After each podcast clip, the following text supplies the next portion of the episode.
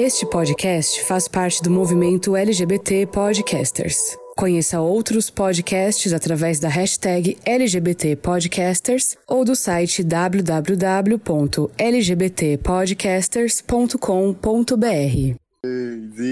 Eu nasci, Eu nasci há 10 há mil 10 mil anos atrás. Eu, Eu nasci há 10 mil anos e não tem, Tem nada, nada nesse mundo mundo que eu não saiba Ficou um remix, né, minha gente? Ficou um remix. Ficou um babado. Raul Seixas deve estar se revirando. Nas no seu catatumba. túmulo. Rodrigo, tu foi do tempo que dizia catatumba.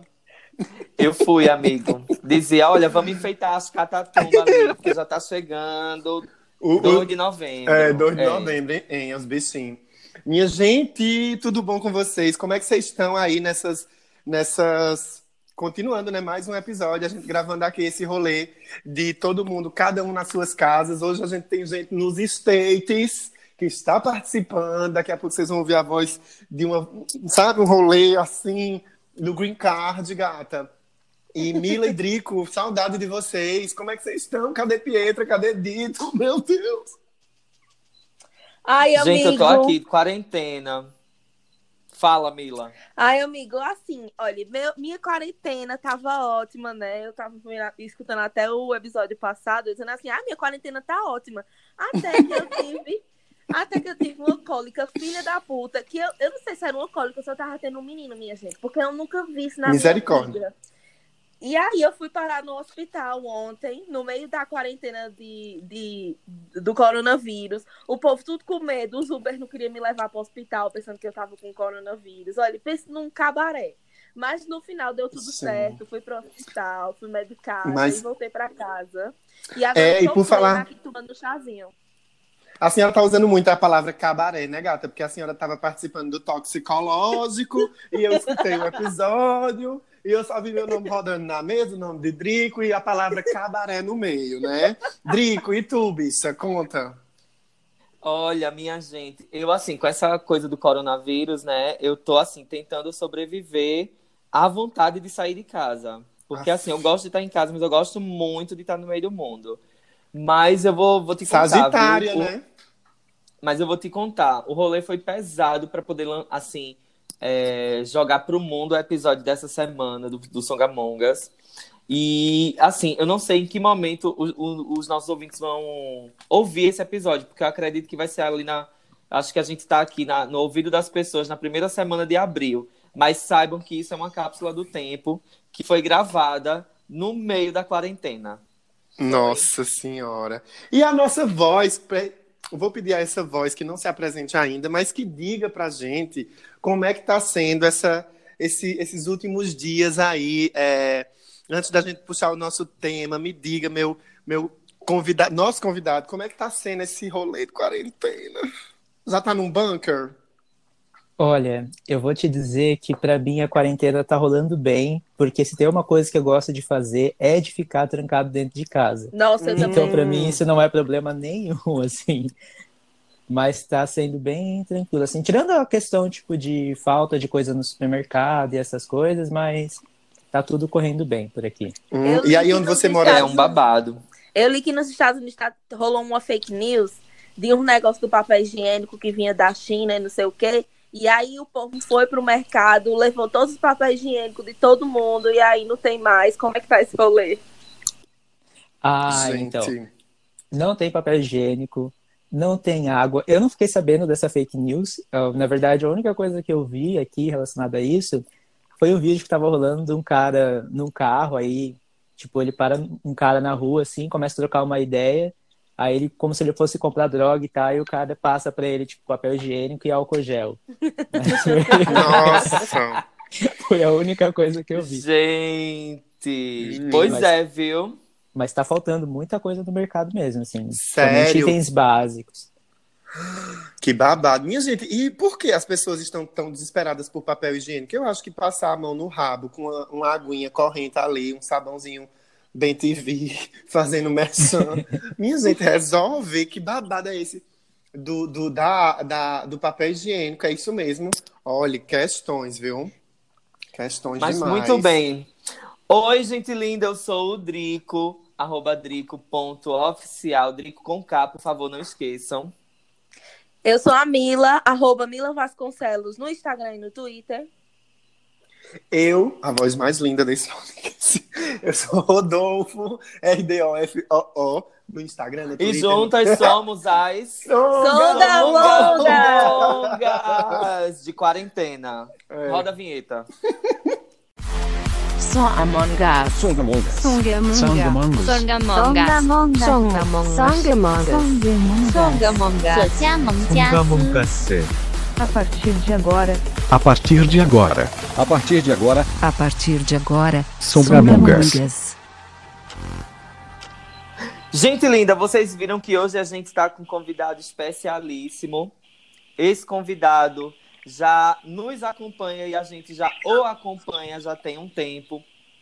Ele é o Anderson do FajoCast, o podcast mais fajuto da face da Terra. Gente, E aí? É, amigo. E aí, Anderson? Como é que vão as coisas? Então, tá tudo bem por aqui. Bom, como você falou, eu me chamo Anderson, eu sou o host do FajoCast. é, e gostei dessa alcunha de podcast mais fajuto da Podosfera. Amei, vou começar a usar. vou roubar essa ideia. E, bom, as pessoas me encontram nas redes sociais como arroba FajoCast, tanto no Twitter como no Instagram. Ou se as pessoas quiserem dar aquela stalkeada nos meus perfis pessoais, no Twitter eu sou nerdfajuto e no Instagram eu sou Anderson. E estamos aí hoje para conversar com vocês, né? Falar sobre as coisas da vida. É, e para quem não sabe, o, o Anderson, ele participa conosco junto da rede de LGBTs Podcasters, né? Que é uma rede que, inclusive, ele e o Fernando do Fora do Meio é, iniciaram, não é isso, Anderson? Conta um pouquinho pra gente desse rolê. É, então, ah, o que acontece? Nesse caso, eu já tinha tentado fazer essa reunião de podcasts LGBT anteriormente, e só como era sozinho, era meio difícil de fazer essa organização. E aí foi engraçado que o Fernando também tinha essa ideia, e aí depois que a gente gravou um podcast, um episódio para o Fora do Meio junto, a gente começou a conversar, a gente trocou essas ideias, assim, as ideias bateram e a gente resolveu começar essa iniciativa, né? E aí a gente começou, conversou com a galera, chamou uma galera para vir junto com a gente, e a hashtag tá indo aí, né? Os LGBT podcasters estão indo, tá, tá bem legal, assim, essa movimentação, e tá bem legal ver esse grupo aí que tá se formando.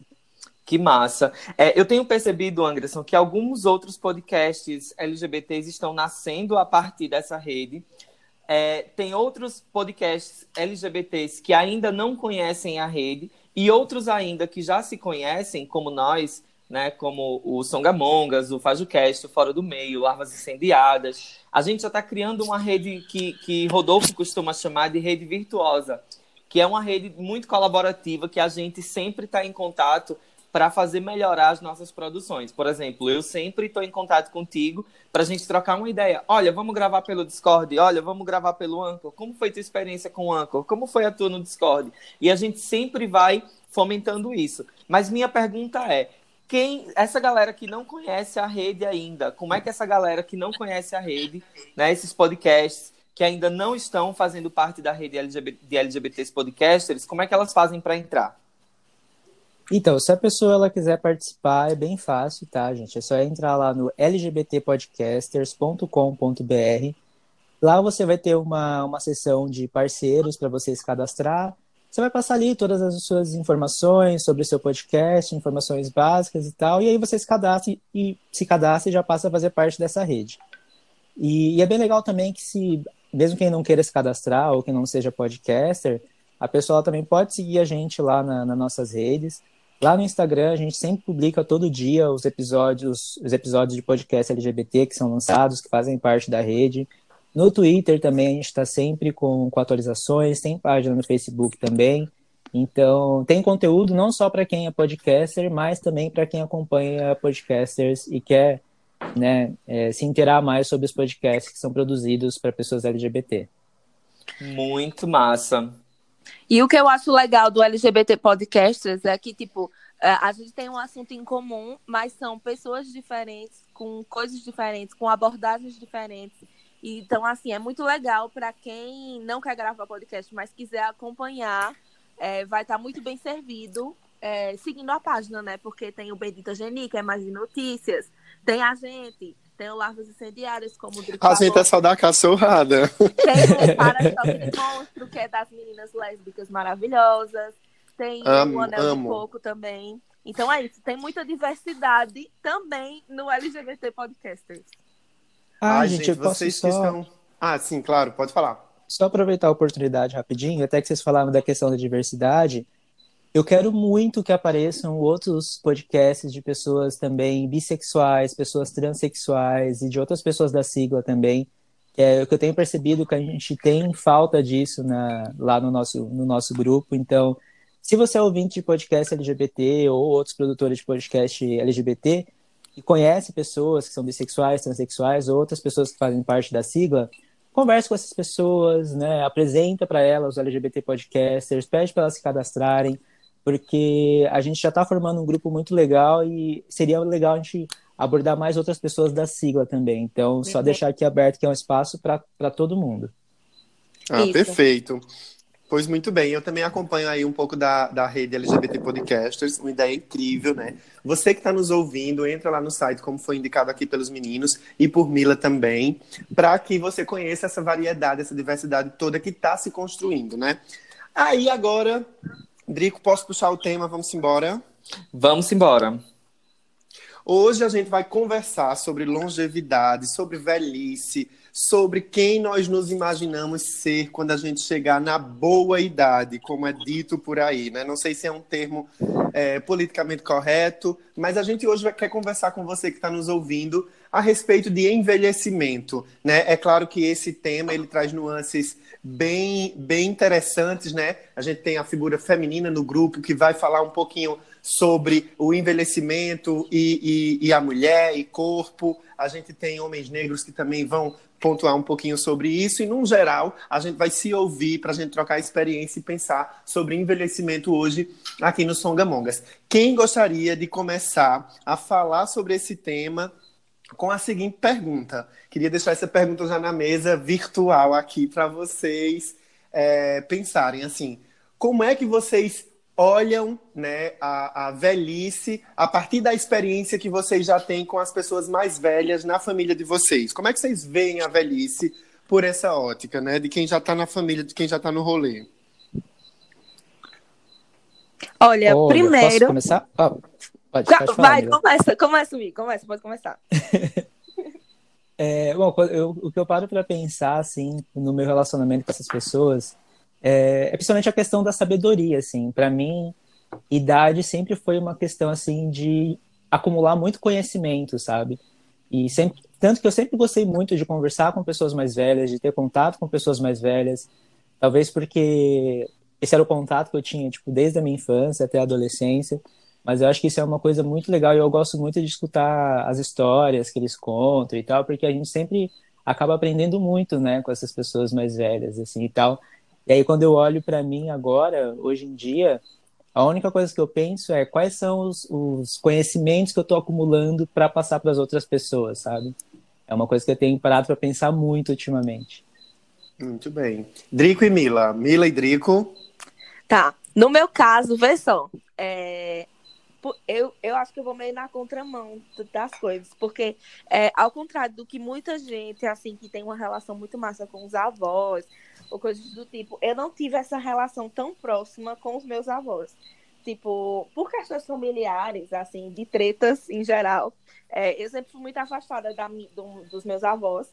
Então, eu não tive esse apego à figura da pessoa mais velha, que é uma pessoa que tem sabedoria e coisas do tipo, porque eu não, eu não tive esse contato. E assim, é, hoje em dia eu entendo que, a- que as pessoas mais velhas, óbvio que elas têm, tipo, idades e tempos diferentes. Então, tipo, uma coisa que era certa na época deles, hoje é errado, e eu nunca entendia por quê que não havia esse tipo de desconstrução.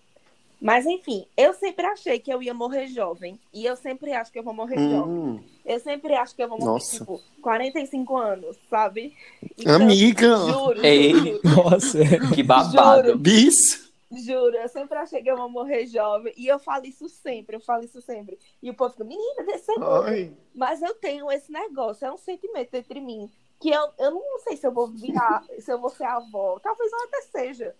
Mas assim, eu, eu não sei se eu vou ter aquela figura daquela senhorinha deitada numa cadeira de balanço, é, se balançando, sabe? Eu nunca me, eu nunca me É. vi desse jeito. Eu Amiga. acho que a Mila vai ser aquela pessoa que vai chegar nos 100 anos, vai passar dos 100 anos e vai, Vai ficar ficar devendo, né? falando Pra... isso. Ah, e Drico? Ai, eu tô tomando um gole de coca. Aí, vê- Hum, vê só, olha, vai chegar no 100 não com coca, viu, nega? eu acho que eu vou cumprir a meta de Mila. Ao invés dela. Amiga, Gente. amiga, olha, essa coisa da, da, da velhice, eu sempre tive um, uma coisa muito parecida com Mila no sentido de achar que eu sempre. Que, de sempre achar que eu iria morrer jovem, porque é, no auge dos meus 15 anos eu tive hepatite B. E aí é, eu achei que porque eu tive uma doença assim tão séria e tal, apesar de que assim foi, foi, muito, foi muito no começo, foi muito simples tratar e tal, mas foi, foi um impacto para mim me internar no hospital, fazer um, um tratamento de isolamento, né? Ficar em casa deitado o tempo todo, tomando só os, os remédios e tal. Eu achei que eu ia morrer cedo. Sempre achei. E aí tem uma coisa que é, me coloca assim em questão da velhice. Aí sempre quando eu penso na velhice, eu penso em, em saúde. Eu, eu fico pensando, meu Deus, será que eu vou envelhecer com saúde?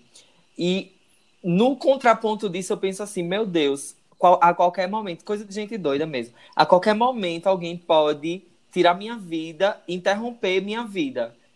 É, quando a gente vê, Hum. quando a gente vê casos de violência e tal na rua, e principalmente violência contra LGBT, é, Uhum. teve, teve uma vez aqui no São João de Caruaru que eu me coloquei muito para parar para pensar nisso. É, foi quando eu morava aqui sozinho e eu fui para me encontrar com os meus primos no pátio do Forró, né, aqui em Caruaru, na, nas, nos festejos de São João.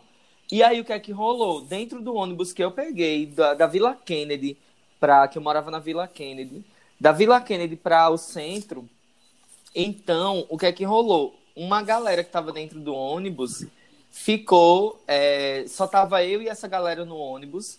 E uma galera ficou muito me insultando e tal, dando indiretas, soltando indiretas. E eles iam descer num ponto, se reuniram todos para descer num ponto. E eu ia descer em outro ponto, pois eles não desceram no ponto, no ponto certo, para me esperar descer também. E aí eu é, meio que fiz o caminho voltando para. Continuei dentro do ônibus e desci uma parada como se fosse. é, fiz eles acreditarem que eu ia voltar para casa. E Uhum. aí é, eu desci um ponto depois que ele, do ponto que eles desistiram de me seguir e me escondi numa farmácia durante mais ou menos uma hora. E aquilo me, e Ixi, aquilo me deixou nossa. assim tão, tão doido, velho, a qualquer momento, assim, eu posso sofrer uma violência é, simplesmente por ser LGBT. É, e, e assim, acabou-se a vida, sabe? E aí? E aí eu fico pensando assim, a, a gente sonha, a gente tem um pouco de medo da velhice, né? Pela questão de que tudo a gente, é, tudo a gente vai, sei lá, viver numa perspectiva de menos saúde, um pouco mais debilitado, o corpo já não vai ser mais o mesmo. Mas ao mesmo tempo que esse sentimento aparece, a gente fica pensando, poxa, eu quero chegar na velhice, eu quero passar por todos esses desafios da vida, de sobreviver a esse tanto de violência que o mundo tá aí, de sobreviver a esse tanto de coisa que aparece, e eu quero ser velho. E aí, por fim, um sonho que eu tenho engra- muito engraçado, um sonho que eu tenho desde criança, é que eu me vejo um velho, é, uma- um coroa, uma maricona, que vai ter uma casa no, no sítio e que vai ter uma escrivaninha. E eu, e, e eu já mais novo é, ficava pensando, e vou passar é, toda a maioria da- do meu tempo, a maior parte do meu tempo, escrevendo meus livros, porque eu sempre gostei muito Fina! Sempre gostei muito de escrever e tal, escrevo po- poesias. Parei um pouco, parei um pouco, mas só que só para dar um spoiler a vocês, eu acabei de escrever uma música com Rubem da banda do Carmo. E Ai, lindo! e Ruben amou a melodia que eu coloquei na música. Tem, tem parte da letra é de Ruben, parte da letra é minha. E a música fala sobre. Ai, meu Deus, um spoiler seríssimo aqui, viu? Essa vai para os streams. É, a música fala sobre é, que o melhor amigo da gente é o que geograficamente está mais perto naquele momento. Só que só digo isso. Hum, Ai, que lindo. muito bem. Olha. Então, volte a escrever poesias, meu amigo, porque quando você chegar no momento das- dessa velhice, é, esse exercício já vai estar tão apurado, a gente vai ficar, assim, soluçando a cada parágrafo, né? Vê, a minha, a minha relação com a velhice é do seguinte: eu não quero casa no, no- casa no sítio, porque eu quero conforto, ar-condicionado, camas fofíssimas, maravilhosas, lençóis de linho. E eu acho que bicha não envelhece, ela, ela vira assim um pote de rinil, né?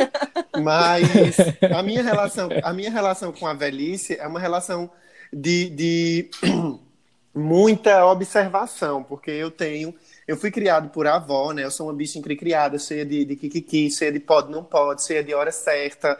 Eu tava, assim, antes, quem tá nos ouvindo não sabe que a gente tá gravando é, numa plataforma online e a gente conversa antes de começar a gravação. Eu já tava dizendo aqui às bichas, olha, vamos começar isso logo que eu tenho hora para dormir. Eu sou essa bicha, né? Criada por avó, com horários regrados, é, se dormir tarde, perde o outro dia, enfim, eu sou essa bicha criada por avó desde muito pequeno, né? Sou filho de pais separados e assim, a minha vida toda foi observar o mundo com, eh, acompanhado por esse olhar idoso, né? Quando eu, eu fui muito pequeno, minha avó já tinha o quê? 60, 70 anos, eu acho, não sei, enfim, questões. 101 menos 30, faça a conta. E aí, a minha avó hoje tem 101 anos, e agora em setembro completa 102. Inclusive, eu nem tenho ido visitar ela esses dias por conta de que eu estive num evento e aí a exposição ao coronavírus. Eu não vou fazer essa visita para expor ela também. Mas aí a minha, a minha experiência com a velhice é essa de olhar o, o, o, o mais velho, né? E aprender e, e observar muito da rotina, né? Eu, eu é, consegui, assim, assimilar muita coisa da velhice depois que o meu avô faleceu, né? Que eu já estava um, um jovenzinho com a cabeça mais no lugar e tal. E eu observei, por exemplo, o processo de trauma da minha avó perder o meu avô, né?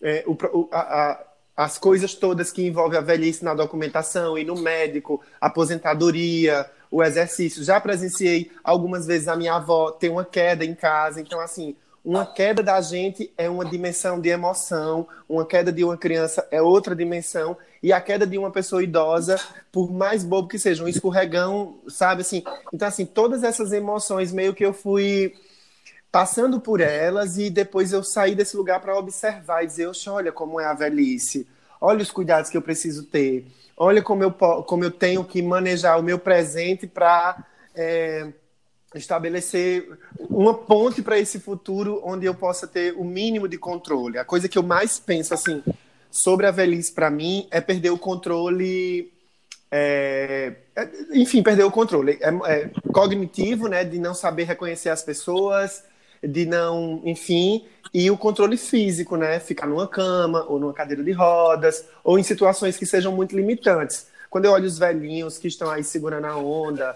de. É, tem uma limitação física, mas está com a cabeça no lugar, ou, enfim. E, e, assim, são nuances tão complicadas para a gente estabelecer, porque a gente não, não controla a nossa biologia, a gente não controla o, o, o fluxo do nosso corpo enquanto ser vivo, e a gente fica nessas ilusões. Eu mesmo estou gravando esse, essa, essa conversa aqui com a gente, a gente está no podcast, e eu dizendo essas coisas a vocês, eu estou dizendo, parece que eu estou super resolvido, mas é eu dizendo e eu elaborando, porque é tudo assim, projeções muito doidas, porque a gente não controla isso, né? É mais ou menos por aí. Quem mais tem algum ponto para colocar na mesa? Eu que... Ai, que babado. Olha, só uma coisa. A gente tem, inclusive, é, perfis de, de, de formas de envelhecer diferentes.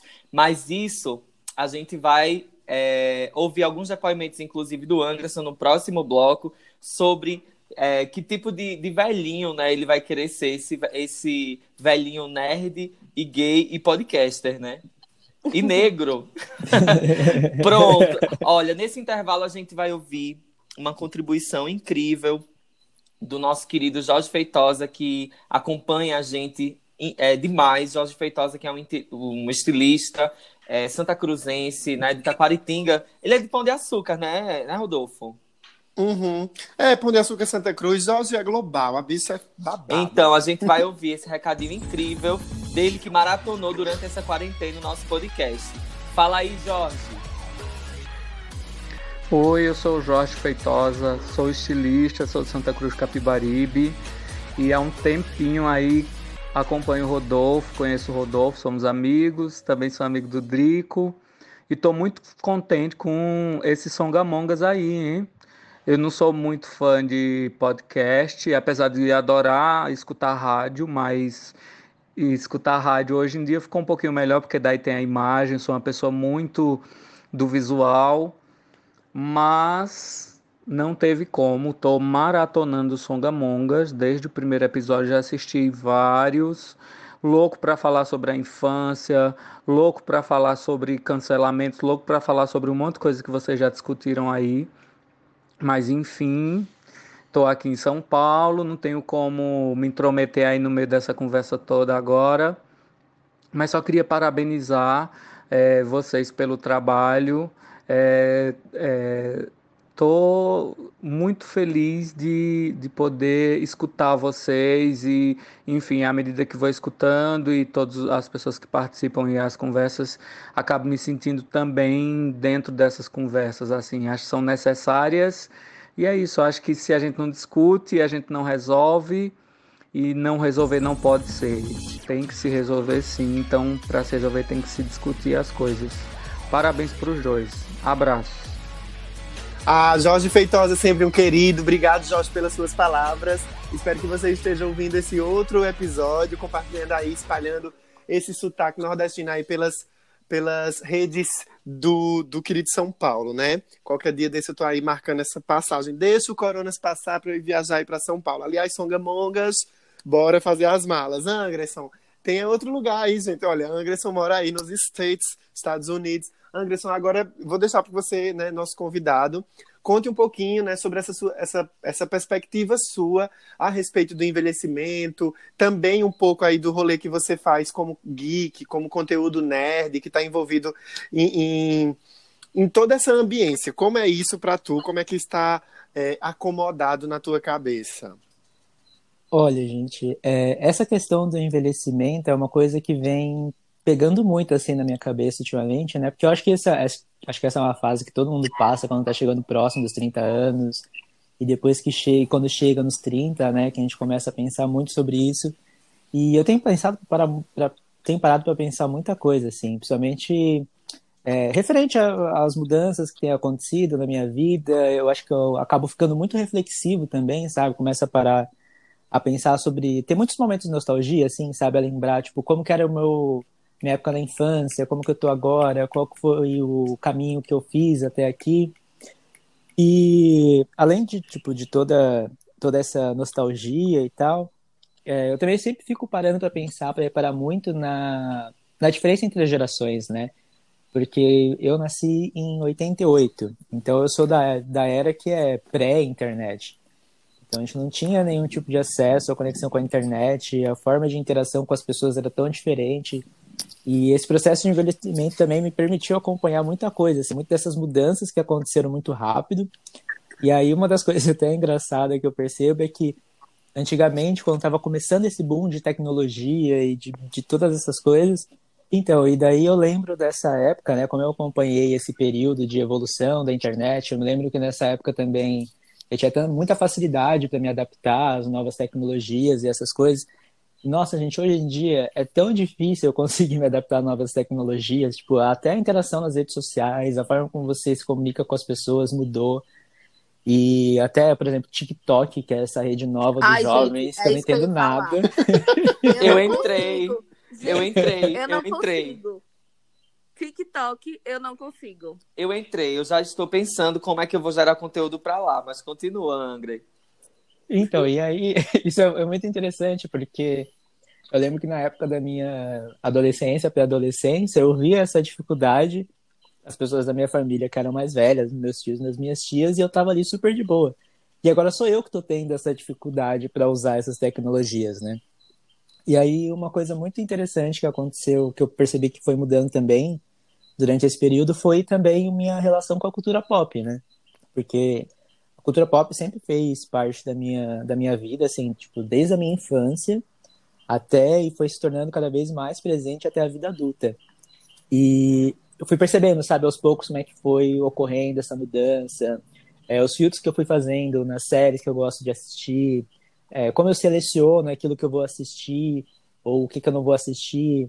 Eu consegui ter um, digamos que um faro mais apurado, assim, para o tipo de série que vai me agradar mais, seja do meu gosto ou seja uma série que eu não gosto. Então, todo esse processo de, de amadurecimento, assim, de envelhecimento, sabe, foi me trazendo tudo isso.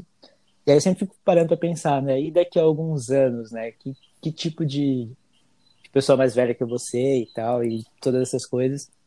Isso sem contar também, né, as mudanças que vão acontecer no nosso corpo, todas essas, essas coisas assim. Inclusive, deixa eu fazer uma pergunta para vocês. fala, lá vem. É, vocês têm percebido alguma mudança no corpo de vocês? De quando vocês eram jovens, eu vou fi... nas costas? eu vou ficar é por último. Comecem vocês. Olha só, eu estou no auge dos meus 27 anos. Né? Ai, bicho. Na verdade, 26, 26 na verdade. É, vou fazer 27 agora em 2020. E aí, é, eu não sei, eu não sei se eu tô. Eu não, por enquanto, eu não tô. Ah, beleza. A única mudança, assim, no meu corpo que eu percebi foi cabelos brancos aparecendo. O que já me deixou um pouco assustada, né? Porque, pra mim, é, eu me sinto assim. Tipo, eu acho que a faixa dos 20 é como se você fosse meio adolescente, meio adulto. Você não tem noção ainda, sabe, de algumas coisas. Uhum. E aí, eu acho que o meu susto vai ser mesmo quando eu chegar lá nos 30 assim, ao meu ver, sabe? E é, falando sobre corpo e autoestima, é um negócio muito sério, porque assim, como vocês sabem, né, nós mulheres a gente sofre muito em relação à nossa aparência. Tipo, o patriarcado, nossa sociedade patriarcal, ela sempre é, gosta de cutucar as mulheres e como elas envelhecem. Tanto é que você vê aí o tanto de procedimentos estéticos que tem para é, os cremes para eliminar as rugas, ou procedimentos estéticos de preenchimento, botox. Não que os caras não façam, mas assim, o número de o público feminino é muito é muito maior que o masculino, eu acredito, porque a gente mulher sofre muito essa pressão. Mulher não pode envelhecer, mulher não pode engravidar, se ela engravidar, ela tem que estar tá perfeita. Tipo, com uma semana ela tem que estar tá de volta com o corpo. E tipo, eu, eu percebo muitas noias na questão do envelhecimento é, tipo, principalmente do, do público que me segue, meu público feminino, que são mulheres que são mais velhas, que já têm filhos, que, tipo, trabalham bastante, mantêm sua casa. E que, tipo, querendo ou não, quando vão envelhecendo, ela, a autoestima delas meio que vai mudando, vai diminuindo, porque é, por conta da pressão social, às vezes elas acham que não estão mais interessantes para os companheiros ou companheiras.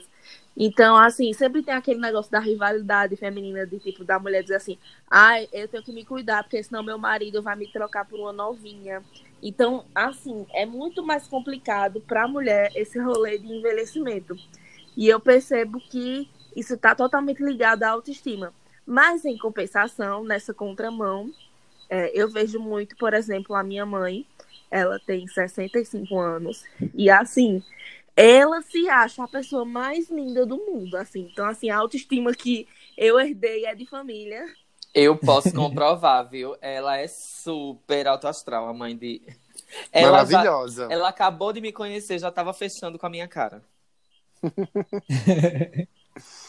É isso. O rolê da, da, da ditadura da beleza para a mulher, no que diz respeito ao envelhecimento, é uma outra carga de, de, de pressão e de, de resoluções que você tem que estar tá fazendo, né?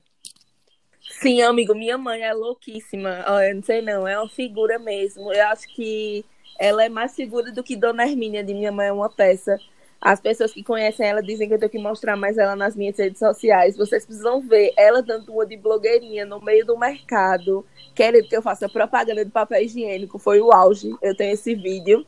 Se vocês quiserem, depois eu posto lá no Songamongas para vocês verem. Posta, posta, posta. eu quero já. Mas enfim, ela é muito exemplo dessa de envelhecer assim, com autoestima, sabe? Porque a minha mãe, ela ela, tipo, faz altas atividades físicas. É, eu fico tirando onda com a cara dela, dizendo que é atividade física de velho, mas, gente, é brincadeira, tá? Então, ela faz hidroginástica, ela faz pilates, ela inventa de fazer academia, e aí, agora mesmo, ela tava super triste porque tinha entrado pro teatro, ia fazer a Paixão de Cristo, mas tudo desse coronavírus, ela acabou sendo cancelado. E aí, ela é muito assim, ela é um exemplo, sabe, de envelhecimento. E ela diz assim: ah, não, eu gosto do meu corpo do jeito que ele é, não vou nunca fazer cirurgia, ficar plastificado, eu não gosto disso, eu gosto de mim desse jeito, sabe? E, eu, eu, enfim, ela é um exemplo, assim, de que se um dia eu chegar à idade dela, eu quero ser também, sabe? É isso. Que massa. E Drico? A gente, é, essa coisa da relação com o corpo, ela é, ela é inevitável, né? A gente, ultimamente, de forma bem breve, eu tenho percebido que os sinais, os primeiros sinais são, assim, a redução do metabolismo. Eu acho que eu sou a mais velha aqui desse rolê de hoje, porque quando eu ouvi o Anderson dizer que é de 88, eu já disse, gente, eu sou de 87. ah, Um não é ano mais só, velho assim. É. Mas, amiga, eu sou de 87. E aí, assim, e é um ano muito emblemático, viu, para o mundo, inclusive. Mas, enfim, questões. É, é o seguinte, eu percebo que o, o- a diminuição do meu metabolismo é uma coisa muito séria. Eu sempre fui muito magro, muito magro, muito magro. E, e aí eu percebo que hoje o meu metabolismo desacelerado me faz ser um magro de barriga. Né? E aí eu venho falando isso nos outros episódios, inclusive o pessoal do Toxicológicos comentou recentemente é, que, que essa questão né, do, da minha construção do empoderamento do meu corpo também é realmente essa questão do empoderamento do meu corpo envelhecendo, sabe? Essa coisa de ter saído sem camisa no carnaval, de ter saído semi-nu, né, com aquelas fantasias todas lá que eu, que eu criei de última hora para ir num bloquinho, é, é simplesmente uma, uma, uma, uma relação de, de empoderamento mesmo, apesar de que essa palavra tá bem, tá bem prostituída ultimamente, mas é uma questão de empoderamento mesmo, de pegar o que eu tenho e tornar isso poderoso, sabe? E, e aí o que é que coloca? Eu percebo que, que é, os meus, por exemplo, eu treinei na academia muitos anos atrás e eu tinha um, um outro corpo e um, um outro metabolismo. Hoje eu faço alguns exercícios que eu me sinto muito mais cansado. ah, Não sei se isso tem relação direta com o envelhecimento, mas também com a falta de exercício que eu tenho, que tem acontecido no caso da minha vida, né? E aí eu voltei a me exercitar, mas assim, por que eu voltei a me exercitar? Porque eu quero envelhecer bem, sabe?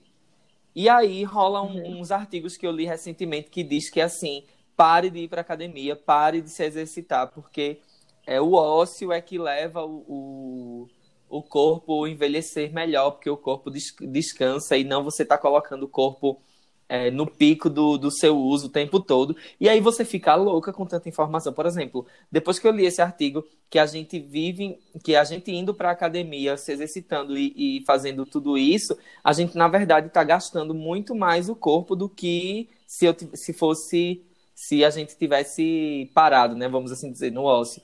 Aí Gente, fica- que babado. é um babado. Eu vou, eu vou procurar esse. Eu não vou sabia dessa, não. Pois é, aí eu vou procurar esse artigo para dizer a vocês, porque aí coloca assim, colocam grandes ar- artistas da longevidade. Se eu não estou enganado, um deles é, é o poeta Jorge Amado.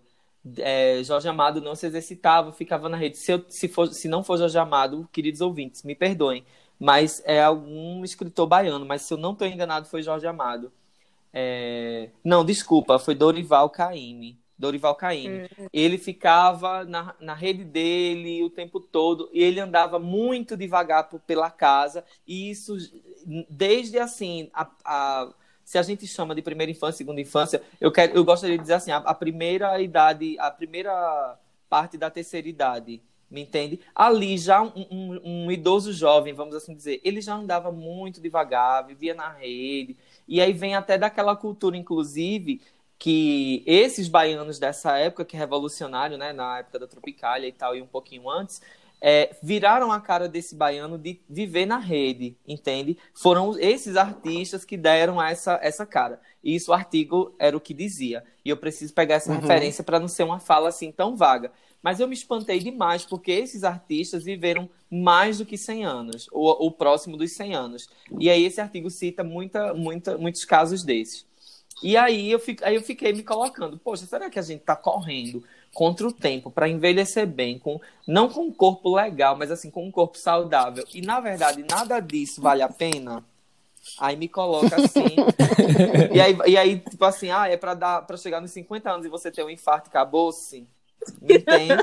Ai, Ai, amigo. Ai, meu amigo. Porque assim, eu queria muito ser uma Madonna, gente. De verdade. Porque, pra mim, enquanto artista, pensar no meu corpo é pensar muito o que eu produzo como arte. Porque é, eu quero ter a disposição da Madonna de envelhecer. Por exemplo, eu não cheguei onde eu queria ainda com a música e com a arte. Então, eu, eu quero, é, se quando um dia acontecer algo muito extraordinário na minha carreira, que o meu corpo consiga acompanhar tudo que eu quero fazer, me entende? Tudo que eu ainda quero produzir, tudo que eu ainda quero é, fazer com Gerar, esse né, corpo. gata? Isso. É uma loucura, gente, mas é isso.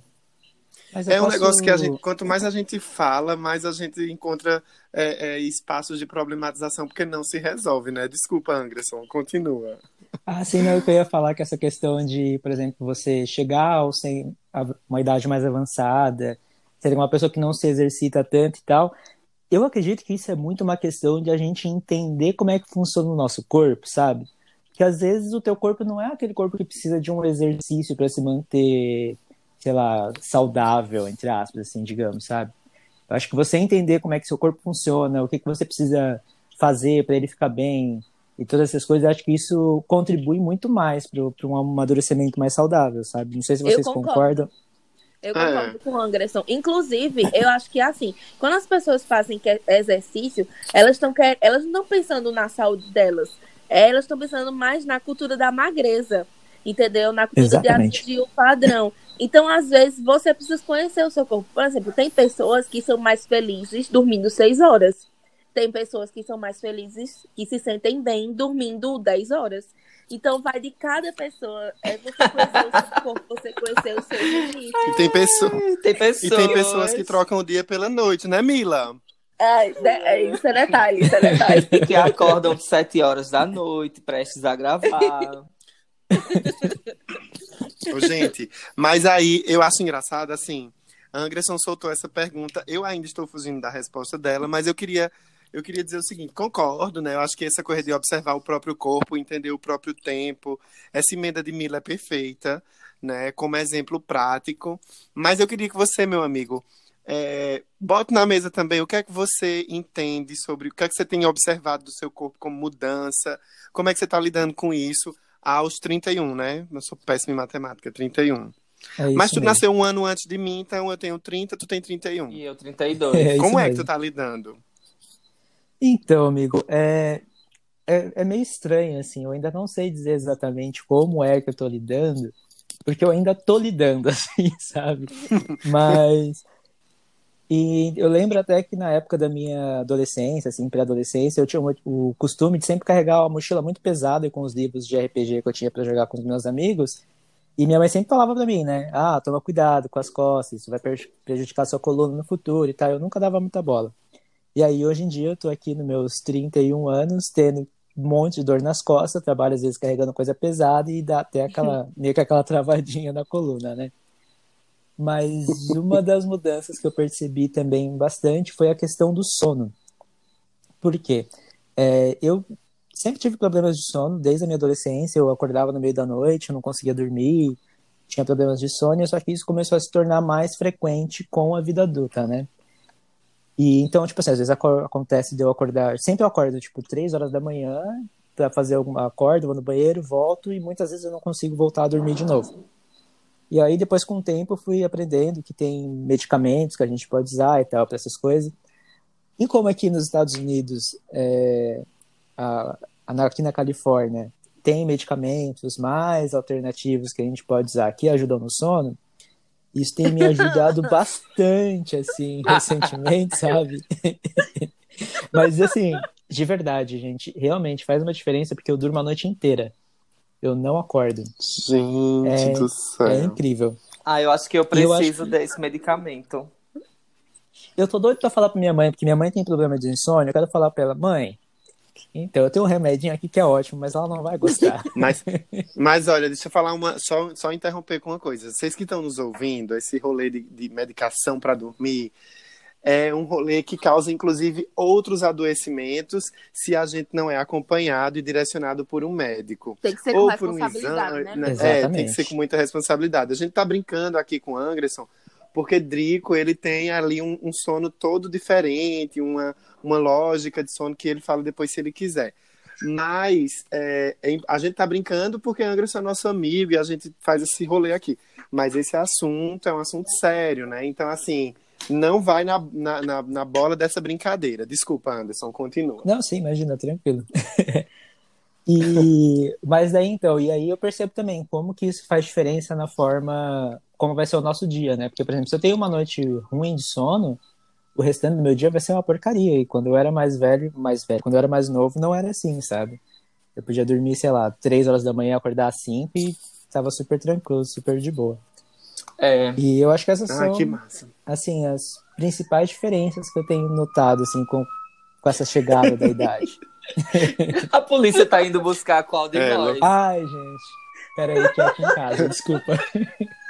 Vai prender a Songamongas. Ah, gente, ó, Vai- vou deixar uma curiosidade aqui pra vocês do- dos Ah, Estados conta. Unidos. As ambulâncias aqui são muito barulhentas. Nossa. Muito barulhentas, demais, assim. A ponto de ensurdecer. Mas, enfim. Ah, eu gostei da Veja. participação da ambulância da Califórnia. Olha, deixa eu só então contar a minha parte, né? Eu, eu fiquei ouvindo vocês e por mais que Drico se coloque como uma pessoa mais velha, enfim, Drico é uma pessoa que eu observo assim e eu digo, meu Deus, como ele é disposto, porque ele não para. Quando eu vou dormir na casa de Drico, aí ele diz assim, Bissa, olha, a toalha já tá no banheiro. Aí eu fecho o olho, quando eu penso que não, ele diz, ô Bissa, a senhora tá com fome? Aí eu, não, mulher, tô com não. Aí quando é meia-noite, ela na porta, ô Bissa, olhe, é, se quiser não sei o que, não sei o que, a senhora liga, eu vou deixar.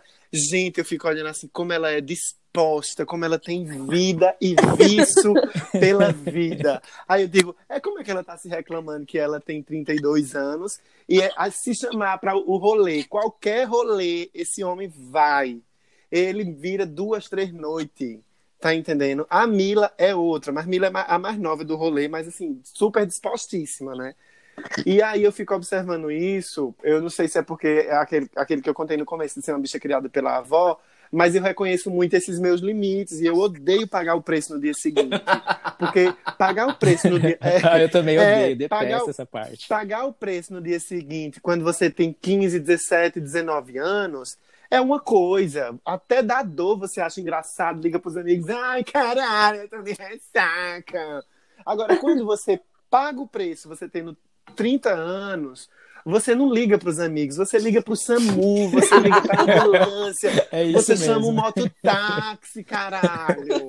Tá entendendo? Então, assim, é um outro preço, né? Porque muda, a gente percebe. E eu odeio. Pronto, esses dias eu aboli vinho. Não, não vou mais beber vinho, porque me, me cobra um preço muito alto. Ah, eu já, continuo abo- na eu já cerveja. aboli faz tempo, amigo, É, faz eu, tempo. eu ainda tô na cerveja até o momento que ela me cobrar também, porque o boleto do vinho, meu amor, tá caro. Aí, é, é, nessa coisa toda, eu esqueci o que eu ia dizer, mas eu vou lembrar. Posso só É, fazer uma. Pode, uma- pode, uma pode, é bom que eu lembro. Então, É, você falou dessa, desse rolê do vinho. Ah, ai, caramba, o que cara que eu ia falar? Esqueci Eu também acho agora. que as duas. Vendo Eu lembrei aqui, da minha. viu? Eu lembrei da minha. É, eu lembrei da minha. Sabe o que é? A- a- a- respondendo você sobre corpo, né? Depois você volta do vinho. Mas assim, eu fico. Primeiro, primeiro ponto sobre velhice e envelhecimento. Quero envelhecer fazendo sexo. Ponto. Eu quero isso. Não sei se eu vou conseguir, não sei se meu corpo quer, se é a biologia que me concederam vai dar conta, mas eu acho que é legal. E eu fico imaginando como é isso. Eu nunca pesquisei na internet, nem conversei com os médicos, en- enfim, que eu já fui, ou investiguei isso a fundo, mas é uma coisa que eu digo assim, ah, eu acho que será? Como é que seria? Como é que vai ser? Isso é uma interrogação grande, assim. E no que diz respeito ao, ao corpo mesmo, à matéria, eu fico louco, é, é, pensando assim, nas peles, né, que mudam. E, e tem piada aqui que diz assim que os cocos ficam batendo no joelho. Ai, meu Deus, eu fico morta com essas coisas. Outro dia desses, eu estava no banheiro e é, saindo do banho, aí eu fiz alguma coisa, quando eu me levantei, eu vi assim, né, porque Drico falou que é, o metabolismo muda e ele é magro da barriguinha. Eu também, estou no mesmo rolê. Aí eu me mexi assim e os meus peitinhos.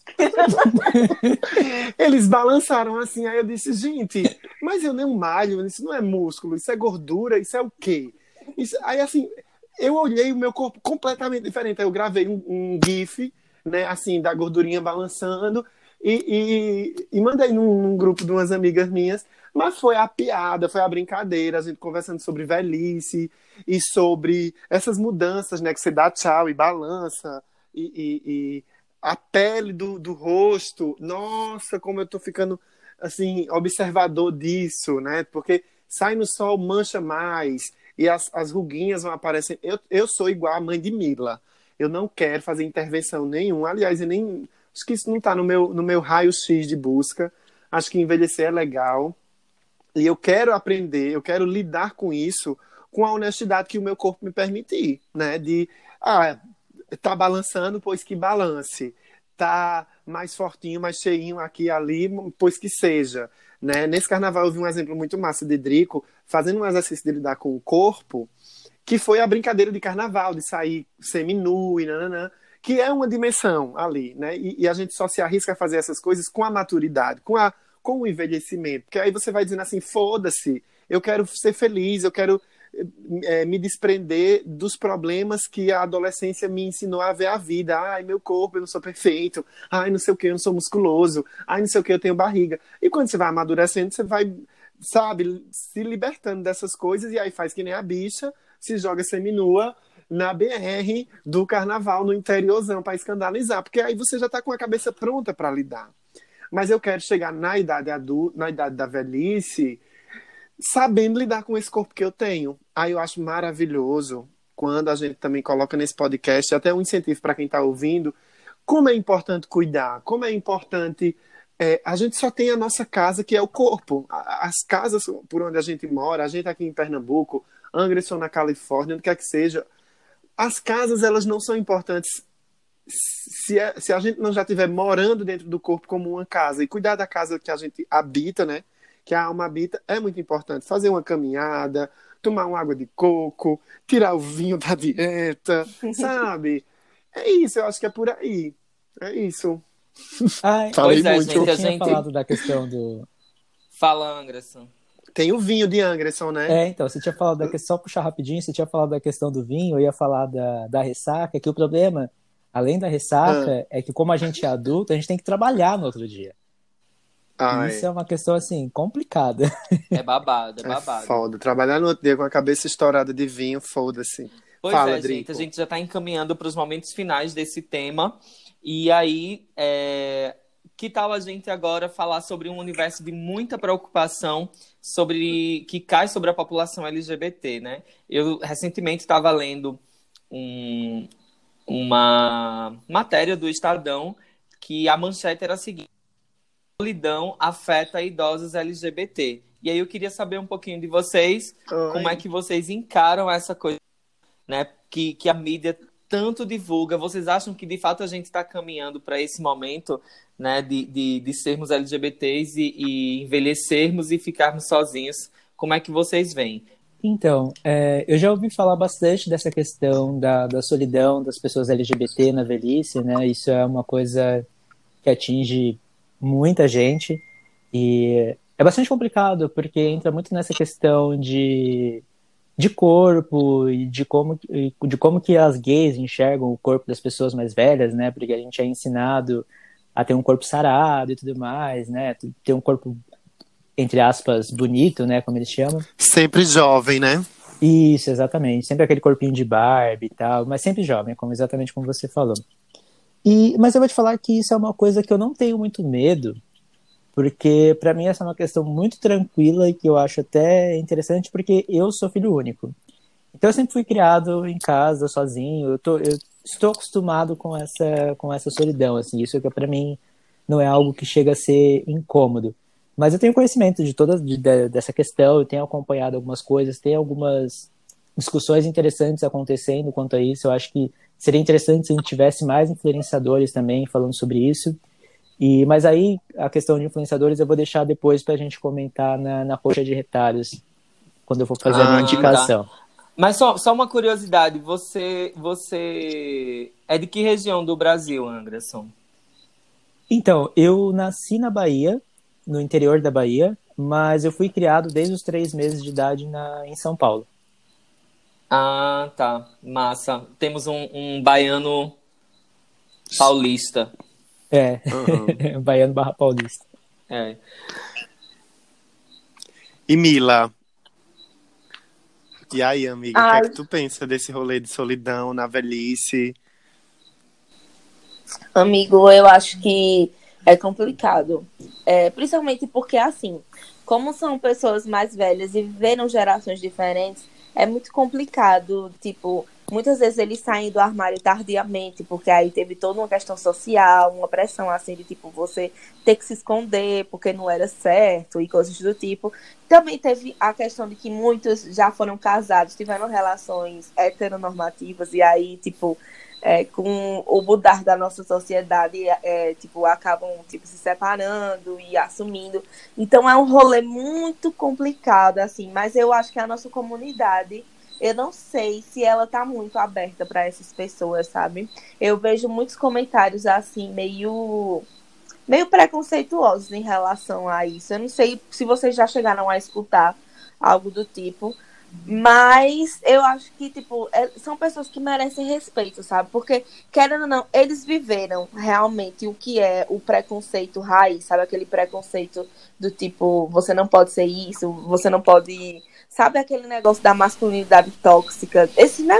Enfim, eles viveram Essa dimensão preconceito pesada mesmo ali, né? É, isso. Ó, eu fico fazendo uma leitura assim, ouvindo vocês falarem, e eu lembro de um cartaz que rolou no, no bloco no bloco da diversidade, no polo da diversidade do Pox Bar, que era assim, sem etarismo, né? Uhum. E etarismo é uma questão, inclusive, que a gente agora no final do episódio tá chegando a discutir, né, e, e pontuando.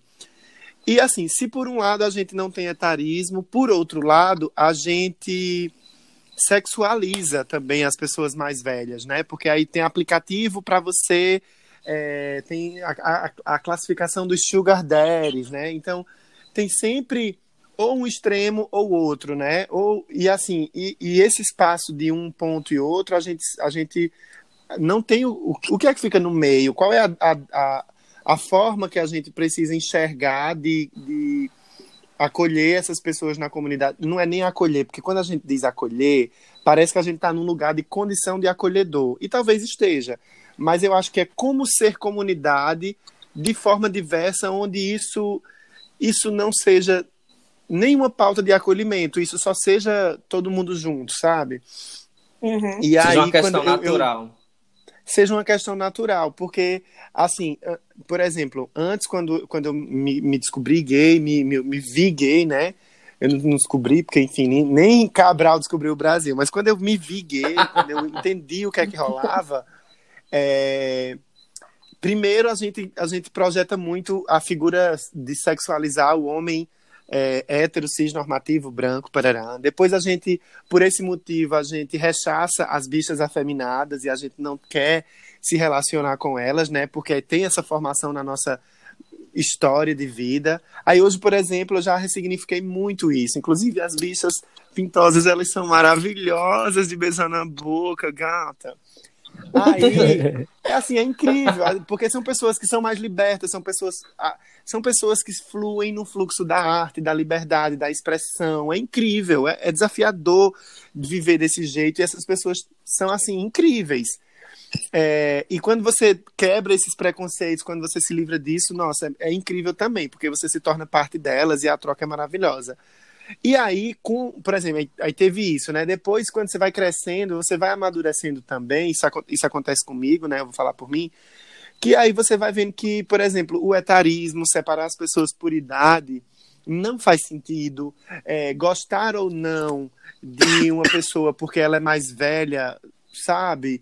é, é, no nível de sexualizar ou no nível de rechaçar, não faz sentido, porque aí você vai rompendo todas essas caixinhas nas quais você foi colocado, e aí você, você volta a, a, a um clichê que quando alguém pergunta que você é gay, você diz assim, eu gosto de humanos.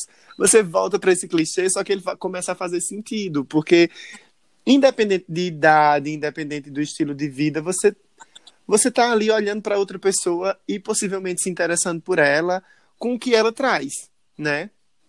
Aí eu acho que isso é uma resolução massa, assim, para pensar nessa solidão do, do homem, do, do LGBT, né? LGBTQIA mais P, tem o P agora, eu não estou sabendo falar, mas assim, pensar nesse, nesse, nesse momento de que a gente vai ficar velho e tem essa solidão do LGBT, que eu acho que Drico vai abordar ela a, a, alinhavar muito bem, é, eu mesmo quero ter família, eu quero ter, sabe, eu quero sim. Eu acho que, que é um. Eu venho, inclusive, discutindo muito isso. Isso é um assunto de, de outro podcast. Eu tenho discutido isso muito com os amigos próximos, desse direito de se ver família, de envelhecer com alguém, né? O formato monogâmico é um rolê também que a gente. Nesses, nessas novas estruturas de família, a gente também precisa conversar, e é isso, eu acho que, que, que existe essa, essa solidão, sim, da, da pessoa LGBTQIA, P, que também tem o P, eu não sei em que ordem. Mas essa solidão existe, existe sim. Esses contextos que Mila apontou, dessas pessoas que vieram de todas essas situações, é muito real, amiga, é muito real. Você está corretíssima. Drico. É, quando eu tava, quando eu pensei nessa, nesse último ponto para incluir nessa pauta, é, eu pensei muito mais de uma maneira vivencial, porque é o seguinte, eu sempre tive muito envolvido é, por amigos muito mais velhos. Por exemplo, uma das pessoas que eu mais gosto de conversar é, uma das pessoas que eu mais gosto de conversar é uma mulher heterossexual que nasceu na minha mesma data de aniversário. Na verdade, eu nasci na mesma data de aniversário dela. É, e a gente senta para tomar café e falar sobre a vida de uma maneira muito de igual para igual.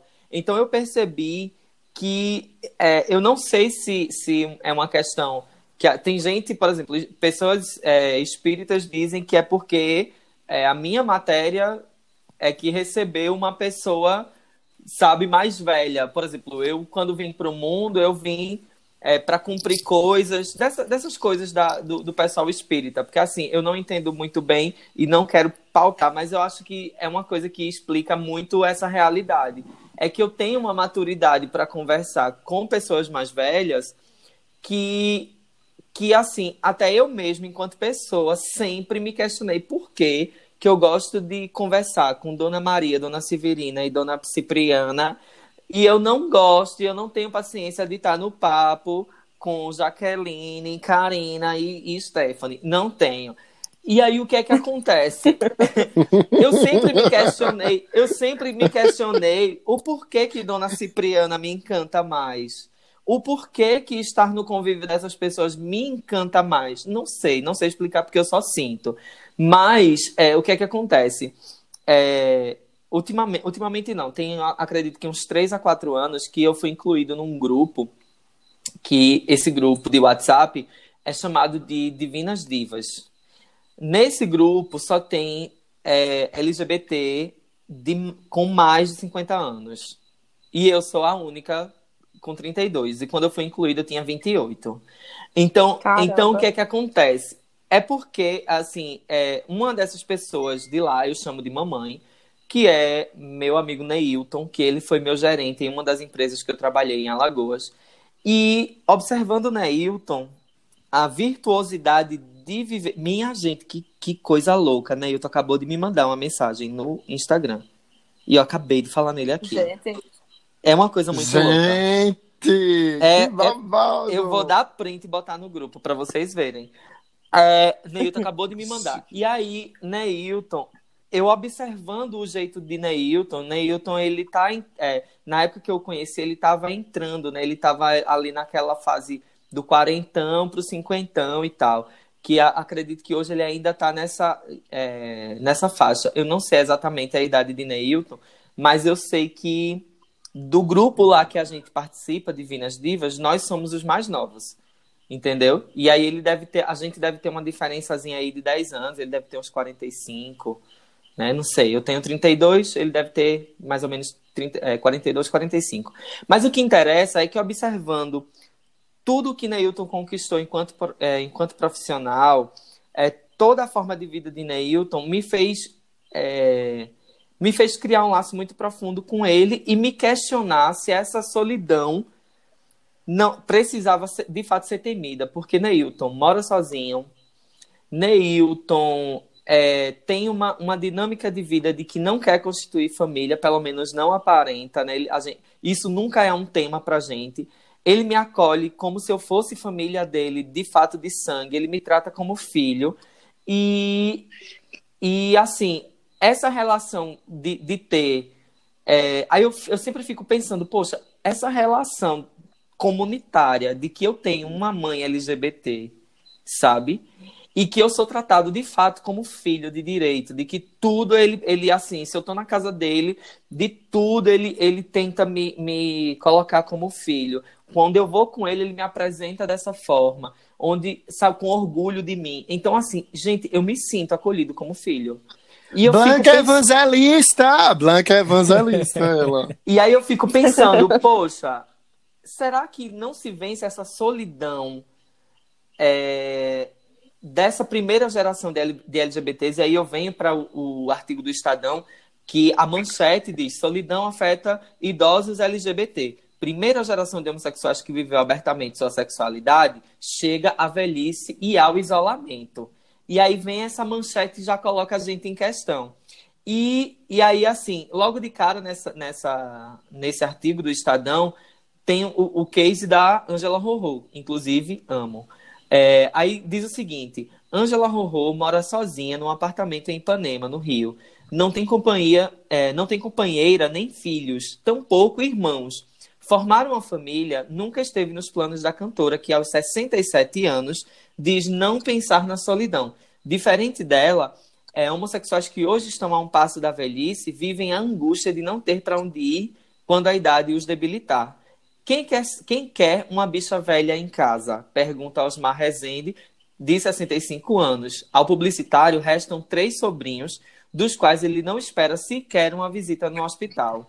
Gente, isso Nossa. daqui, leiam esse artigo depois, porque só essa, esse primeiro parágrafo aqui já coloca questões a gente. Quando eu me encontro com os meus sobrinhos, por exemplo, eu digo, gente, vocês sabem que é, são vocês para mim, né? Eu vou ter que morar com um de vocês, vocês vão ter que cuidar de mim, me amem, por favor. E aí, assim, não é que gera um medo, um pavor, sabe? Mas é que a gente fica, poxa, a gente já sai de casa num contexto de exclusão. No meu caso, rolou isso mesmo, real. Não que a minha família não preste. Eu acabei de fazer uma live antes do, do da gente começar a gravar o episódio com a minha família pra gente ver quem a coisa do coronavírus e como é que a gente tá, quarentena, não sei o quê.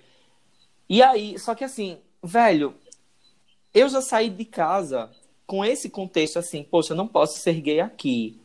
Então, como é que eu depois de debilitado de velho, quem vai cuidar de mim? Se caso eu não tiver filhos, caso é, eu não tenha companheiro, e, e eu tendo companheiro, caso ele venha a falecer primeiro que eu, como vai ser isso, sabe? Que estratégias? E aí a gente não tem estratégias, a gente só vai vivendo. E aí eu, é, eu acredito que assim a gente deve. É, a gente teve um avanço muito significativo nessa questão. Eu acho que esse PIN é para eu poder parar de falar, brincadeira. É, mas, mas assim, para assim, encerrar realmente esse papo é, sobre a solidão, eu penso da seguinte forma eu acho que a nossa comunidade está caminhando. Ainda não somos essa comunidade, mas a gente está caminhando uhum. para a gente se apoiar na velhice. A gente saber para onde ir. A Sim. gente saber que existe a possibilidade de Rodolfo envelhecer, ou envelhecer, Emílio envelhecer, e Anderson, quem sabe. E a gente mora tudo na, numa mesma casa grande que a gente divide os custos e se trate como irmãos. Me entende? Menininha sem então, babado. Assim, Ai, eu... bicha, que babado. Então Posso eu... só fazer uma adição que você Ai, disse faz, bem faz rapidinho? Sim, faz sim. É que o que vocês estavam falando agora me fez refletir muito nisso, porque quando a gente fala de solidão, a gente pensa em qual tipo de solidão, porque geralmente quando a gente fala, entra nessa questão, uh, o nosso primeiro pensamento é a nossa solidão em caso de, de relacionamento amoroso, de construir família, Hum. de todas essas coisas. Mas eu acho que a gente Uhum. poderia parar para pensar também em informar, igual você estava falando agora, né? Informar outros tipos de, de família, sabe? Não só o tipo de família tradicional, porque mesmo que você chegue na velhice e você não tenha, digamos, um namorado, um marido, alguma coisa assim, se você tiver cercados por, por bons amigos, por pessoas que você considera que são sua família, uma comunidade, né, que te apoia, que está ali contigo, eu acredito que essa solidão se torne alguma coisa muito menor, assim. Então eu acho que a gente tem que parar para pensar muito mais, pra, sabe, sobre o que exatamente é solidão, sabe? É solidão é você estar sem uma família ou se você está com seus amigos, você não tá só, você não tá solitário, sabe? Eu acho que isso é uma questão que a gente pode parar para pensar muito e para ressignificar, sabe? Ai, gente. É isso aí. Correta, sensata. Ah, ah, Que episódio, hein, gente? Eu sabia que ia dar um babado. gente, eu tô morta. Pois é, mas agora a gente tem, encerrando esse papo maravilhoso, a gente quer é, já de antemão agradecer a Anderson por ter topado de participar desse episódio de Songamongas com a gente. Anderson, que é um parceiraço, a gente é, não é uma pessoa só do online, sabe? No offline ele tá lá junto com a gente, segurando a mão, dando apoio. E a gente agradece bastante isso, viu? Ah, gente, eu que agradeço vocês por, por me aceitarem aqui, né? Eu queria estar aí pessoalmente com vocês, até porque vocês estão sempre falando de ah, tô aqui tomando um café da manhã, comendo um bolo de fubá, tomando uma Coca-Cola.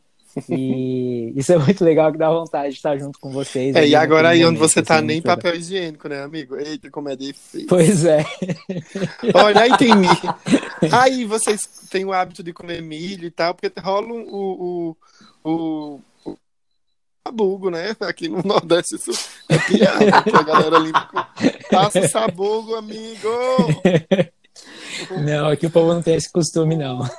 Ah, meu amigo, você pode ensinar. Ou se É. você quer, irmão.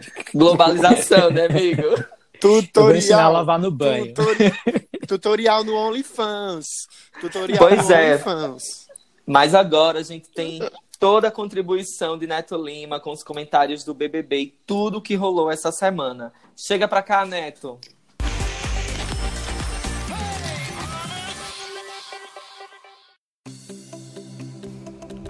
Oi, mongas e mongos, manas e monas. Chegamos na reta final do Big Brother Brasil 20. Agora é que começam os, os super paredões, né? Um paredão atrás do outro. Graças a Deus, quem eu queria que não ganhasse já tá fora, que era o Prior, né? E agora o que aconteceu essa semana, minha gente? Teve um paredão surpresa que ninguém esperava, porque Flyslane foi a líder. Ela ganhou. Depois do, do Prior eliminado, teve uma prova do líder na quinta-feira. E aí Flyslane se, se tornou a líder. É, quem foi o anjo foi Gabi Martins. E aí o que aconteceu, né? Flyzone líder, todo mundo tava achando que ela ia botar ou Thelma ou Gisele, porque nela já tinha uma desavença com as duas. Gisele já brigou com a, com a Flyslane, tipo, super. Thelma indicou a Flyslane no último paredão. Então, assim, tinha aquela coisa da. A gente tava na dúvida de quem a Flyslane ia botar. Tinha hora que ela dizia pro povo que ia botar a, a Thelma, tinha hora que ela dizia que ia botar a Gisele. Então ficava naquela dúvida. Daí chegou no dia do paredão, porque tava. O, o paredão foi formado na sexta-feira dessa semana.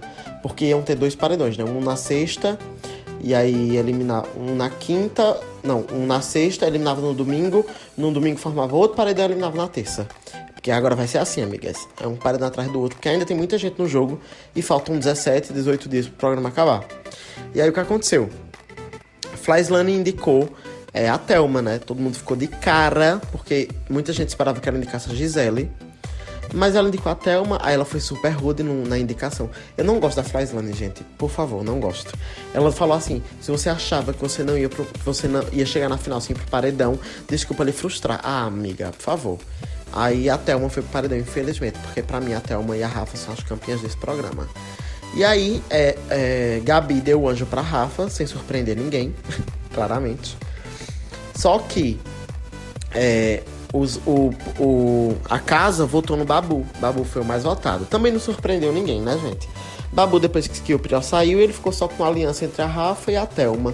De resto, ele não tinha muito, né, muito contato. A Flyslane, que uma vez ou outra quer defender ele, mas também não é muita coisa, não. Não defende muito, não. E aí Babu foi pro paredão e puxou a Mari, por incrível que pareça. Porque todo mundo achou assim que se o Babu fosse chamado, fosse pro paredão pela casa, ele ia mandar a Ive. Eu também esperava isso, eu queria, na verdade. Porque eu quero muito a Ive eliminada. E aí ele foi chamar a Gabi, né? É, Eu achei assim da parte dele muito inteligente, porque ele pensou assim: Gabi não vai por ninguém. Então é uma forma de eu chamar ela pro paredão. E acabou que Babu se deu bem, por quê?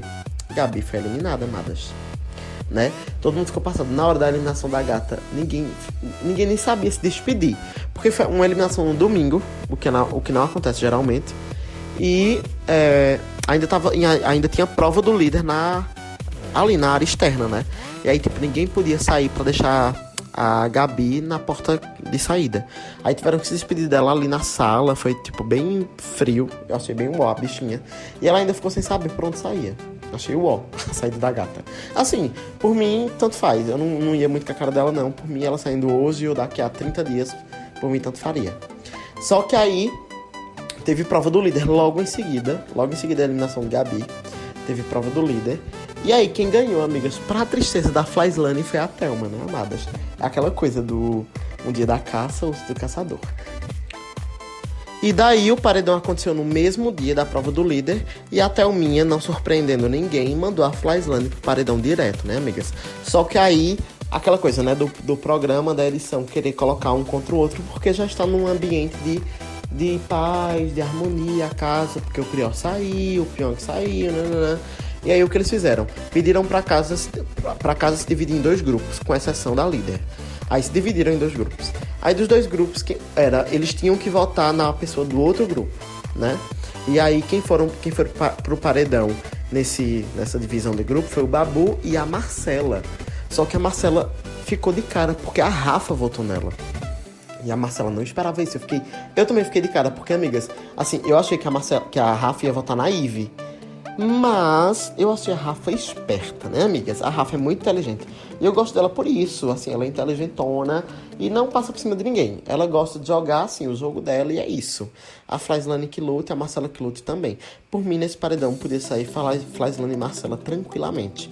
E aí começou aquela disputa daqui, aqui fora, né, das torcidas, porque o povo dizendo, eu preferia que Flyslane, assim, pra ter uma pra sair, eu preferia que Flyslane tivesse saído. Só que quem saiu foi Marcela. Mas aí tor- as torcidas estavam, tipo, insanas. é, dizendo assim, gente, como é que vocês vão deixar a Flyslane? Ela tem comentários muito mais preconceituosos dentro da casa. Já fez merda, já não sei o quê. E a, e a Marcela só se perdeu por conta de boy, né? Foi o que aconteceu, de fato. E ela soltou já uns comentários bem merda, mas a gente sabe que a, que a Marcela tem, uns, tem uns conceitos, né, já pré-estabelecidos. E assim, a coisa do, do preconceito, a gente já nasce com essa coisa, né, assim. E, obviamente, ela precisa desconstruir aqui fora. Tenho certeza que quando ela tá vendo esses vídeos da- das merdas que ela fala lá dentro, ela vai conseguir raciocinar e pensar como melhorar. Eu não tenho certeza se a Flyslane faria isso. Porque a gente sabe que lá dentro ela já foi alertada milhões de vezes e ela nem liga. Por isso que eu preferia que a Flyslane saísse. Daí, com a eliminação da Marcela, restam oito pessoas no, no Big Brother. Sete meninas e um e o, e o Babu. E eu tô vendo uma divisão clara de, de torcida, assim, de, de grupos, de torcida não, de grupo, que é a Manu, Rafa e Thelma. As três ali fechadas. A Flyslane com a Ive e com a Mari fechadas. E agora a Gisele vai ter que entrar nesse grupo pra fechar também. E o Babu ali ainda sozinho, meio com as meninas ali, com a Manu, com a Rafa com a Thelma. Porque a Manu defendeu ele no jogo da Discord. Então meio que eles formaram ali um quarteto, né? Vamos ver se isso vai se, se refletir na votação de quinta-feira, porque eu acho que quinta tem votação novamente. Ou quinta ou sexta, na verdade, eu acho que sexta. E vamos ver como é que isso vai, vai rolar, assim, se vai ficar realmente dois grupos, ou se temos esse grupo das meninas, Flyslane e Marcela, ou Flyslane, é, Mari, Ive e Gisele, Rafa, Manu e Thelma, e o Babu ali solto, ou se realmente dividiu em 4 e 4, com o Babu se juntando ao grupo da Thelma. Vamos ver co- como é que acontece. Eu acho que o Babu vai se juntar pra poder ter uma força lá dentro, né? Porque senão ele vai jogar, jogar sozinho. Então é isso. Eu não sei se vocês estão gostando do Big Brother nessa fase final. Porque geralmente quando o Big Brother chega na fase final, todo mundo começa a detestar. Eu amo. Mas geralmente o povo começa a desistir. É... Acompanhe o Songamongas, tá? Semana que vem. E na final, amigas, a gente vai estar todos juntos comentando sobre o Big Brother, na final do, do programa. Então é isso. Me sigam nas redes sociais. Meu arroba é arroba eunetolima, com dois T's. Dois T's sempre, não esqueçam. E é isso, tá? Beijos, meninos, e é com vocês. Gente, que loucura tá esse BBB a cada semana. Eu não tenho estrutura para. Inclusive, como eu sou louco dos reality shows. E eu sei que Anderson ultimamente tem sido esse mesmo louco, né? Então a gente tá ali, ó, só no offline comentando The Circle Brasil, comentando Big Brother Brasil. Quais são os reality shows que vocês estão assistindo ultimamente, minha gente? Olha, eu parei todos. Terminei The Circle Brasil porque, por causa da Dumaresque. E Big Brother eu silenciei todo. Vou silenciar Mila, vou silenciar Drico, vou silenciar todo mundo falar de Big Brother. Eu não aguento mais. Eu tenho preguiça de, de, de, de... É outra coisa, que nem o vinho. Não me. O preço é muito alto. Pois Olha, é. eu- Diz. Desculpa, pode... posso falar? Pode sim. Pode, pode sim. Bom, então, o que eu tenho assistido recentemente, eu assisti o The Circle americano nos últimos tempos, estou acompanhando o Big Brother um pouco mais pelo Twitter do que pelo, pela TV mesmo. E eu assisti recentemente, gente, aquele Love is Blind, que é uma vergonha alheia, Nossa, tempo é um negócio muito interessante de Nossa. acompanhar. Eu assisti. Você viu tudo, Mila? Eu assisti os dois primeiros, os três primeiros episódios, sei lá, eu acho que eu assisti os cinco episódios, eu achei tão chato. Aí eu fiz, ah, eu vou assistir mais nada. Ah, depois fica bom, viu? Vai chegando no final, vai ficando Tu bom. gostou? Vocês já viram, vocês já viram um reality que é, eu não sei, eu sei que ele é oriental, não sei se é da Coreia, não sei se é do Japão, não sei se é da China. Que é uma coisa tipo de namoro e tal que eles vão fazendo lá. E aí é, ninguém pode descobrir qual é a grande vergonha do outro. E aí, tipo, tem gente que é, tá com uma dívida enorme, tem gente que é ator pornô, atriz pornô.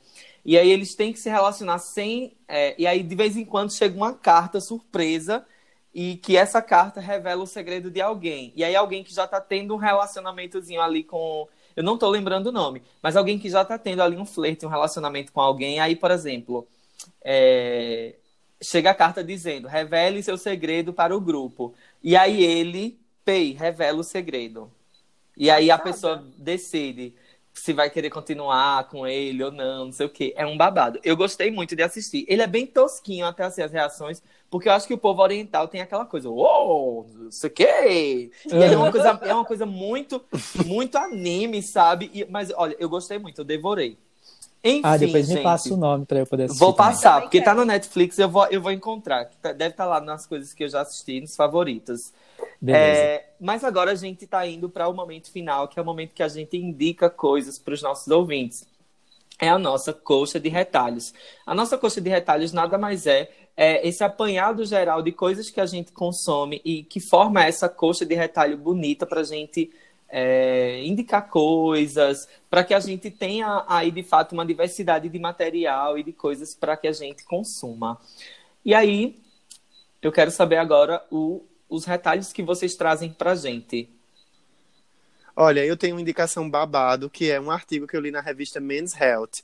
Eu li na revista, no site americano, né, com o Google Tradutor, e é um artigo que conta a história de um esportista e como ele lida com essa questão do envelhecimento. Inclusive, é um artigo que eu compartilhei para a gente discutir essa temática do episódio de hoje. Eu vou compartilhar o link desse episódio, desse artigo, no Twitter do Songamongas. Aliás, sigam o Songamongas no Twitter, certo? E a foto desse cara a gente pode também soltar lá no Instagram para vocês conhecerem é, esse, esse cara e, e o que é que ele pensa sobre velhice, né? Muito enviesado para uma perspectiva da velhice do homem negro, né? E é isso, eu, eu, a minha indicação é essa. Agora, eu não lembro o nome do jornalista, eu não lembro o nome do esportista, eu não. É problema, questões. Tá vai para a próxima vai- pessoa. Vai pro Twitter, né? Se quiser saber. É, se quiser saber, tá, meu amor? E você, Anderson? Então, a indicação que eu vou deixar aqui para vocês é o canal da Biquarentona, que é um cara que já teve em vários, em alguns podcasts Eu da... sigo. Segue? Ah, eu também. Ele já esteve em podcasts da, da hashtag LGBT Podcasters.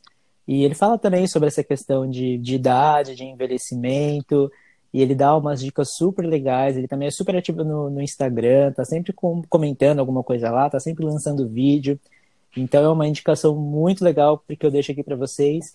E se tiver algum ouvinte aqui que mora em São Paulo, é, vou deixar uma dica de um lugar que eu não sei se ainda existe, mas que geralmente é um local frequentado por pessoas mais velhas, que é o ABC Bailão. Fica ali no centro de São Paulo e que geralmente toca músicas mais antigas e tal. Então fica aí essa dica para o pessoal ir depois que acabar essa pandemia do coronavírus, obviamente, né? Ai, que doido, que massa. Mila, tu tens algum? Então, gente, a minha indicação vai ser de um podcast que eu estava escutando. O nome do podcast é Grifa Feminismo em Forma. Não, Fe... Grifa Feminismo Fora de... da Estante. É, e ela... Como é? Eu não entendi. Grifa o que na estante? Feminismo Fora da Estante. Ou seja. Arrasou. É, e aí, é, eles, é, eu estava escutando um, uns episódios mais antigos, porque eu descobri esse, esse podcast é, recentemente. Ele, o primeiro episódio foi em 2019, foi ano passado, né, em outubro. E aí eles lançaram um novo, dia 11 de março, que é o Pensamento Feminista Brasileiro. E aí é bem legal para vocês é, assim, saberem mais sobre, tipo, o feminismo no Brasil, que, tipo, o feminismo no Brasil é totalmente diferente do feminismo que a gente é, é relatado lá fora, com o feminismo das sufragistas e tal. Então, vale a pena vocês darem uma escutada nesse podcast. É, saiu a parte 1 e aí você escuta a parte 1 e depois espera a parte 2. É bem legal. Eu escutei com minha esposa em casa e ela, tipo, não tem muita paciência para escutar podcast. Ela escuta o Songamongas obrigada, porque eu obrigo ela, porque sou dessas. Sou tóxica mesmo. Cheiro pra milênio. sou dessas também, Mila. Mas aí é, eu botei esse pra, eu botei esse pra tocar e ela disse que ela adorou. Então, se Milene gostou, então todo mundo vai gostar, né? Então é isso, essa é a minha indicação. Pois é, a minha indicação, né, a minha coxa, meu pedacinho de pano que eu vou colocar na coxa de retalhos hoje é um filme na Netflix, eu acredito que todos vocês estavam, estavam esperando que eu citasse. É o filme Quatro Lunas, que é uma produção mexicana, que ele conta a, a história, né, ele faz uma, uma analogia né, das quatro fases da Lua como as, as quatro fases do homem gay. E aí ele traz histórias sobre a lua nova, a lua crescente, a lua cheia e a lua minguante, fazendo representações de que a lua nova é, é um garoto de 10 anos atraído pelo seu, primo, pelo seu primo mais velho. E aí a lua crescente são dois amigos de infância que se reencontram muito tempo depois e que vivem, se apaixonam e vivem ali uma história. A lua cheia, que já é um casal que já está junto há muitos anos.